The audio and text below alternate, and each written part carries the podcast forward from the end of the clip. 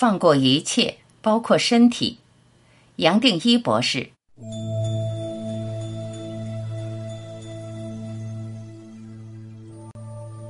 放过一切，尤其自己的身体，这本身就是最好的练习方法。一早刚醒来，或夜里入睡前，把身体每一个部位产生的感受，无论是痛、舒服、沉重、麻、痒、酸、温热、冷，甚至有时候说不出是什么的感受，只是感受，轻轻松松的观察。接下来选择放掉。放掉的方法也只是提醒自己，这些身体的反应和感受还是离不开小我。这个小我跟我们永恒、绝对、非时间的状态一点都不相关。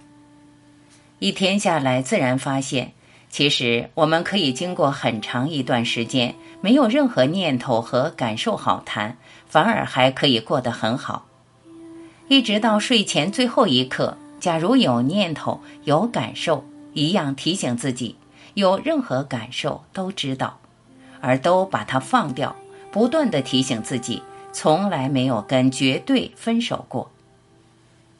我在全部的你这么比喻，一个人是圆满的，就像张开的手是放松、轻松而爽快的；绝对非时间的永恒是打开的，是开放的。我们不断观察自己的感受，放掉，再观察，再放掉，自然会发现，只要有任何念头、任何感受、任何动作、任何观念，最多是带来一个层面的萎缩，就像原本张开的手握了起来，把自己局限到一个角落。一个人假如可以随时见证自己的念头、自己的动作，我相信。体会已经完全不同，自然知道非时间的永恒是最简单、最轻松、最不费力。一切人间的经过反而是费力，是全部烦恼的来源。有时候在念头和感受上难免踩不了刹车，比如哪个部位正在痛不舒服，或内心有很沉重的压力。这时候可以加一个参的功课，提醒自己：为谁有这个身体的感受？谁还不舒服？谁还心里闷？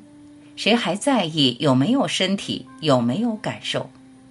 答案又只是我。我又是谁？摘自《时间的陷阱》练习。